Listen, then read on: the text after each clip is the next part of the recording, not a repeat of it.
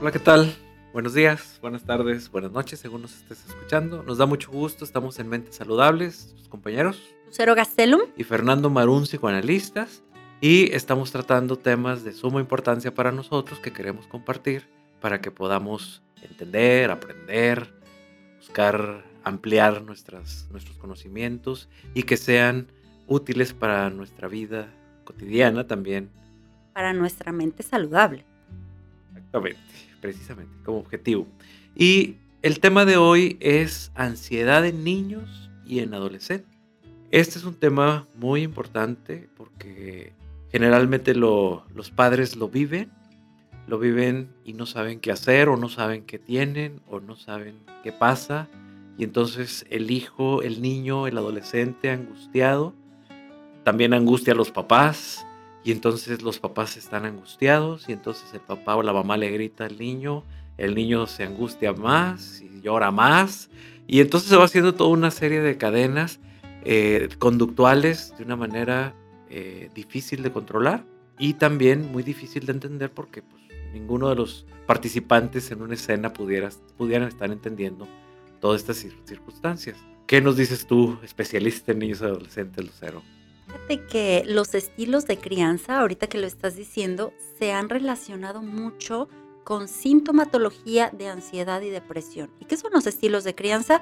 Es cómo los padres reaccionan a la crianza con los hijos, ¿no? Y que hay diferentes maneras de cómo responder a una manifestación de agresión, de ansiedad, y hay muchos papás que les cuesta mucho trabajo.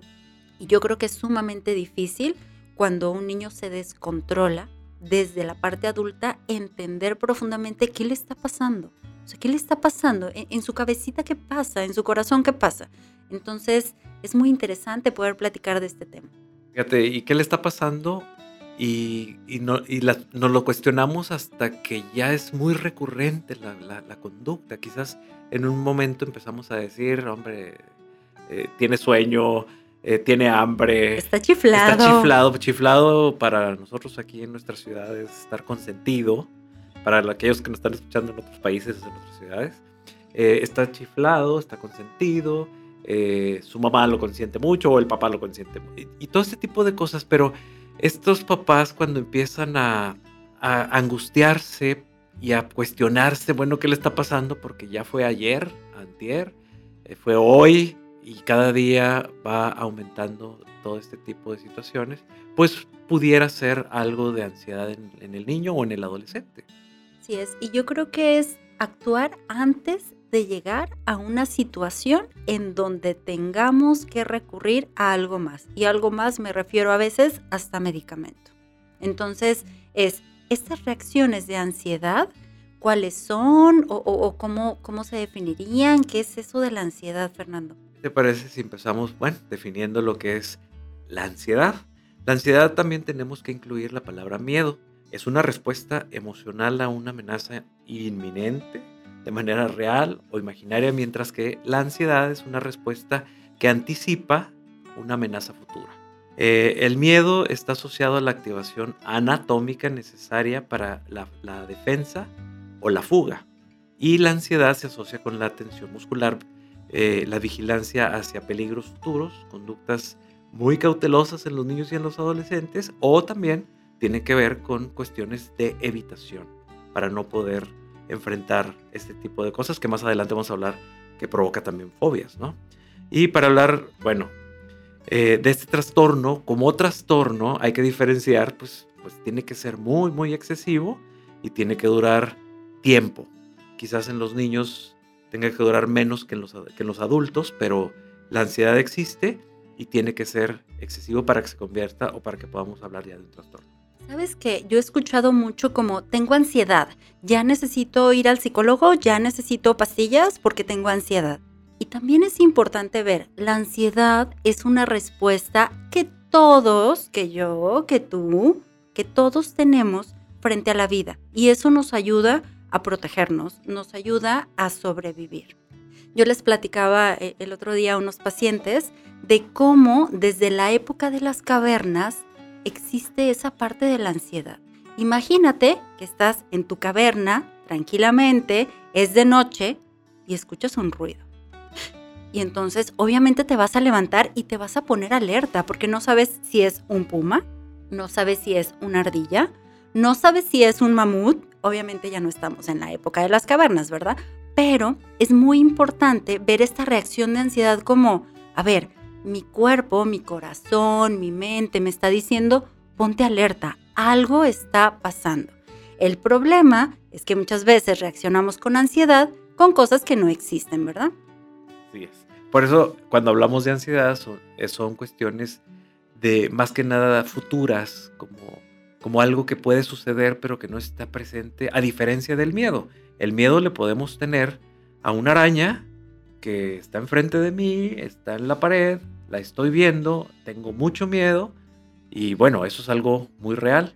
Y la ansiedad está asociada a algo que no sé, pero lo siento, o a una situación imaginaria futura que ni ha llegado, que no sabemos si va a llegar, pero yo ya estoy sintiendo esta ansiedad. Y esto puede ser, como los niños son muy fantasiosos, hay mucha fantasía en su mente, pues obviamente que tienen esta capacidad de, de angustiarse tanto por las fantasías que ellos mismos pueden llegar a tener. Igual bueno, los adolescentes, ¿no? Bueno, y siguiendo esto, Fernando, hay como cuatro maneras en donde podemos visualizar la ansiedad. Una puede ser la parte cognitiva, que son los pensamientos, la fisiológica, los comportamientos y las emociones.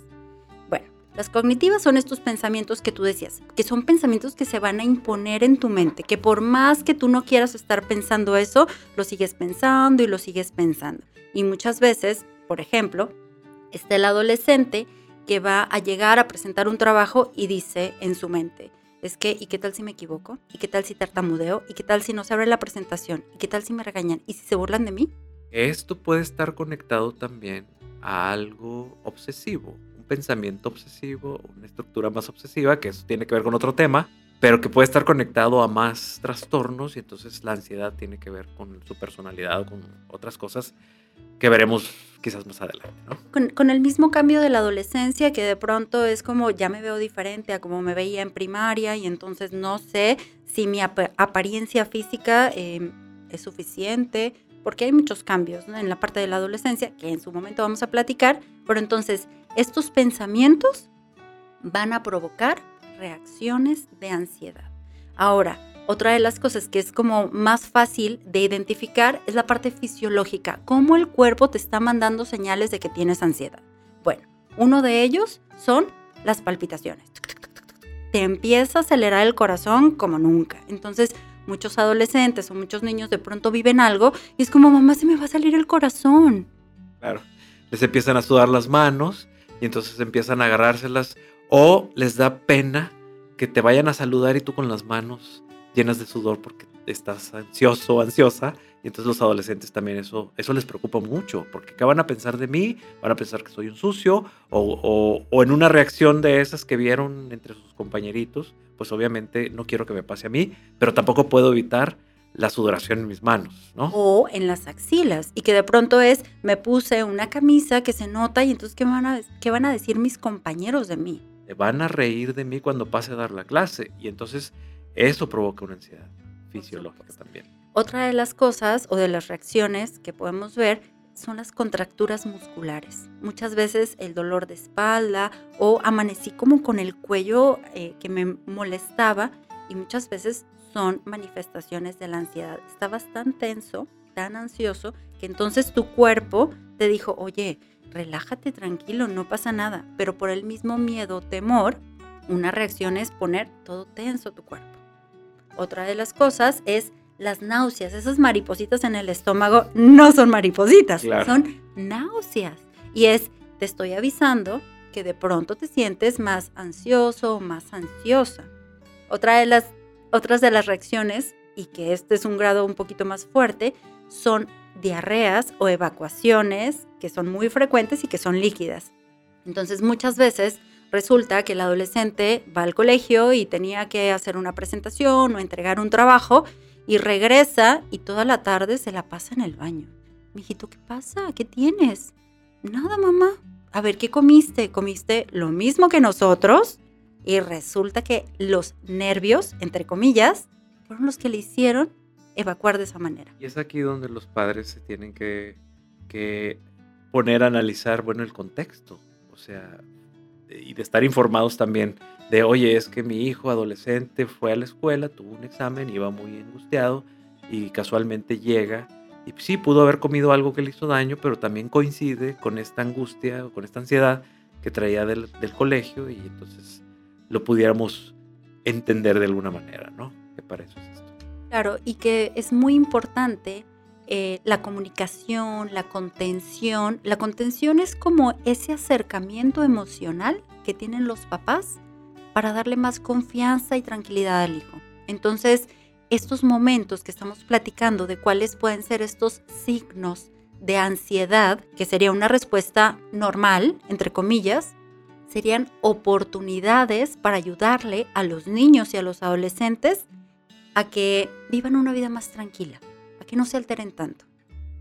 A mayor entendimiento de, y conocimiento del hijo o de la hija, ya sea niño o adolescente, las intervenciones como padres serán mejores, porque vas a tener más herramientas para poder eh, intervenir y poder platicar y entender también que, por ejemplo, los adolescentes, pues muchas veces no quieren platicar contigo, con los papás, y eso también es normal. A ver, Fernando, imagínate que tú eres adolescente. ¿De verdad le platicarías todo a tus papás? Bueno, que no. Yo de chiquita, claro que no le platicaba todo a mis papás, porque yo me imaginaba, claro que me van a regañar.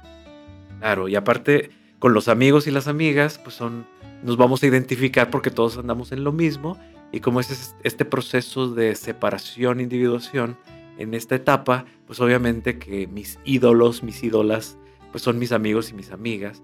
Y los papás, pues son una ley a la cual yo quiero rechazar o quiero retar. Y por lo tanto me enfoco a, este tipo de situaciones. Pero hay padres que se sienten, se ofenden, se entristecen porque el hijo, la hija adolescente no quiere hablar con ellos y bueno, pues obviamente también, también los entendemos, pero es una de las cosas que, que pueden ser normales dentro de esta etapa, ¿no? Son totalmente normales y ahorita que dices esto me hace recordar que es muy difícil distinguir con los papás entre el hijo que yo quiero que sea y el hijo que es. Entonces es algo bien importante trabajarlo y yo creo que nunca se termina de trabajar. Así es. Y eso produce mucha ansiedad, tanto en, el hijo porque siente la presión, ¿sí? Porque el hijo de manera consciente o inconsciente sabe lo que, lo que se espera de él. Y el padre o la madre están buscando constantemente y estimulando lo que quieren que sea el hijo. Y entonces es ahí donde también se hace un punto de, de conflicto reflejado en ansiedad pues en los adolescentes o en los niños.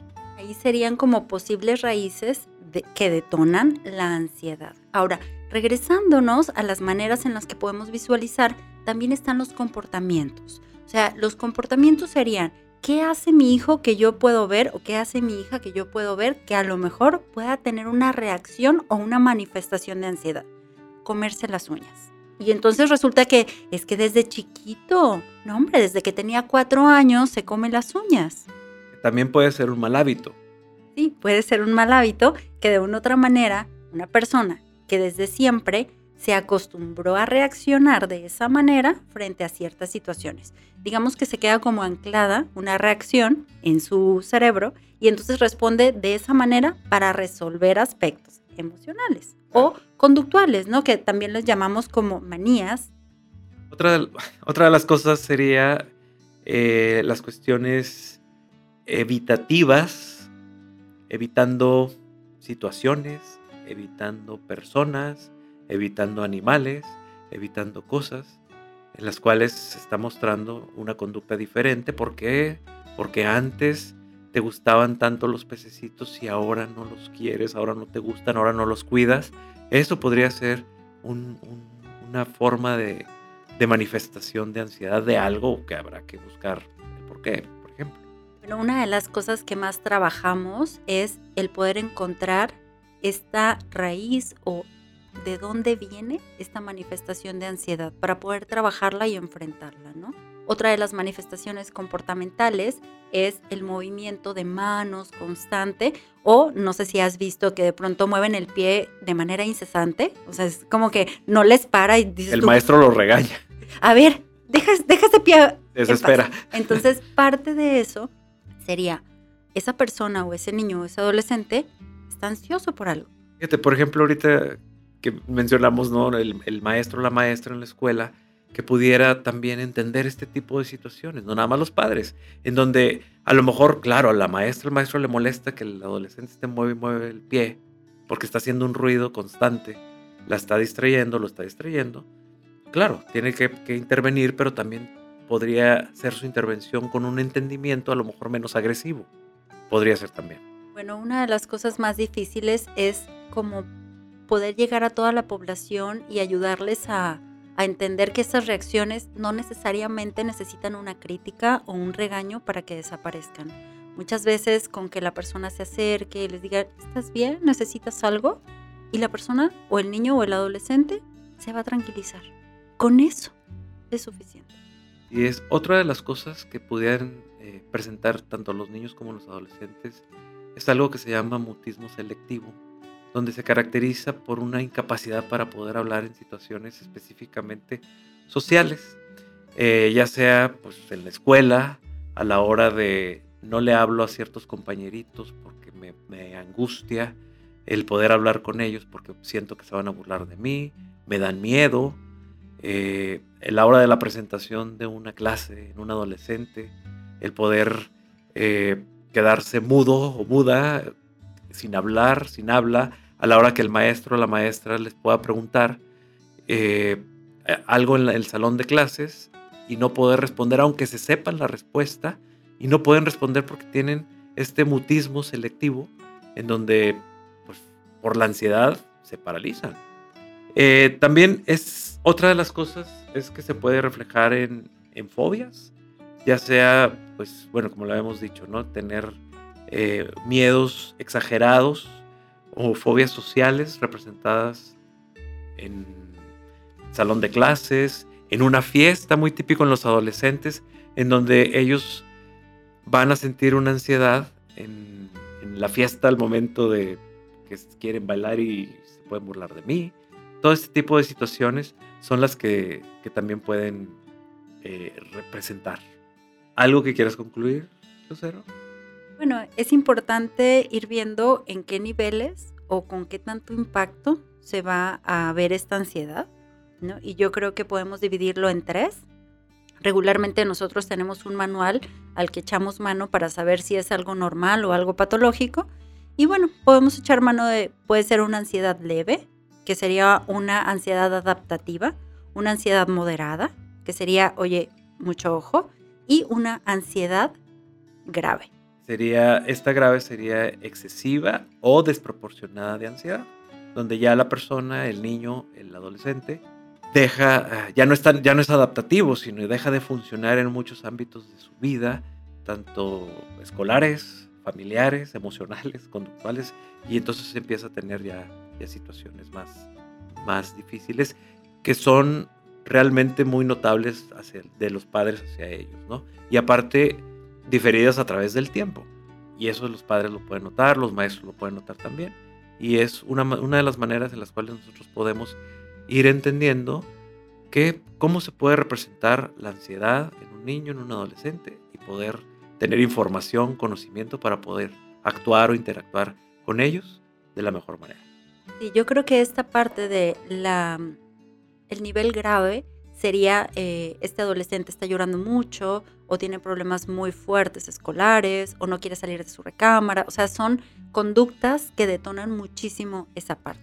Que ya están desproporcionadas. Lo mejor sería poder actuar en la ansiedad leve y no verla como una exageración de, ay, ya está exagerando. Mira, se puso todo eh, hiperactivo o todo inquieto o todo Agresivo. agresivo. Entonces, parte de eso es, hazle caso a tu hijo, niño adolescente, cuando se pone así, y no, no hazle caso desde la parte de la sobreprotección, sino escucha qué hay detrás de eso. O sea, ¿qué dice esa ansiedad? ¿Me estoy sintiendo inseguro? me da miedo, es que creo que voy a fallar, es que creo que se van a burlar de mí. ¿Cuál es el miedo que es ilusorio o a lo mejor está real, ¿verdad? Pero ¿cuál es el miedo detrás de esa manifestación de ansiedad? Hazle caso y trata de hacerle caso, porque a veces no sabemos hacer caso. Y eso, es- eso es algo que, que- Bueno, es que también es, a veces angustia tanto claro, verlos así, que dice, a, a ver, ya compórtate. claro, O sea, no sabemos qué hacer, definitivamente. Es, es angustiante, como decíamos al principio, ¿no? Es el niño, el adolescente se angustia y el papá se angustia, la mamá se angustia, el maestro, la maestra se angustia, y entonces se hace un círculo vicioso de angustia y entonces las respuestas tanto del adulto como del niño y del adolescente pues van a ser desproporcionadas definitivamente por la angustia. Es. Y podemos pensar, bueno, ¿qué cosas pueden estar detonando esta ansiedad en los niños o en los adolescentes? Y podemos pensar desde cosas, desde la mirada de un adulto que dices, ay, por favor, ¿cómo le va a poner ansioso esto a mi hijo? A ver, ¿qué no puede con eso? En algún punto de la vida puede ponerlo y eso es algo que tenemos que, que entender nosotros también como adultos, ¿verdad? Es que es esa parte bien importante, es tu mente, tu corazón, tu cerebro de adulto ha tenido muchas experiencias y está preparado para ver eso como pues cualquier cosa. Pero en un niño y en un adolescente, su cerebro aún está madurando. Esos miedos que tiene en la noche, él se los cree, él sí cree que va a entrar un monstruo. Claro que sí. Va a creer que por la ventana va a entrar un T-Rex. Y la importancia del, entendimiento para poder hacer un buen acompañamiento como padres y, de que te desesperas porque no se le quita y que ya lleva un mes y que lleva dos meses y que lleva tres meses. Bueno, eh, sí, es, sí está bien buscar ayuda y también eh, que los padres sepan acompañar de acuerdo a un entendimiento a los hijos en esas fantasías y pues darles el apoyo y estar con ellos, ¿verdad? También hay que, hay que tomar en cuenta que de pronto puede haber cuestiones genéticas o de predisposición a la ansiedad. Es decir, hay personas que tienden a ser más ansiosas que otras. Entonces, ¿va a tener más manifestaciones de ansiedad? Bueno, quizás sí, genéticamente trae esto. Claro, y el aprendizaje de si los papás son, son, sus reacciones son de mucha ansiedad, también los hijos lo aprenden. El medio ambiente influye, Los estilos parentales, los estilos parentales, la genética. la genética, las situaciones estresantes, la cultura. Hay, hay culturas menos, menos ansiosas que otras, Eh, ciudades más rígidas más y aprensivas. son más aprensivas por el estilo de vida. Culturalmente, claro que afecta también. Y sería interesante saber, bueno, ¿y para qué nos va a servir saber esto, Fernando?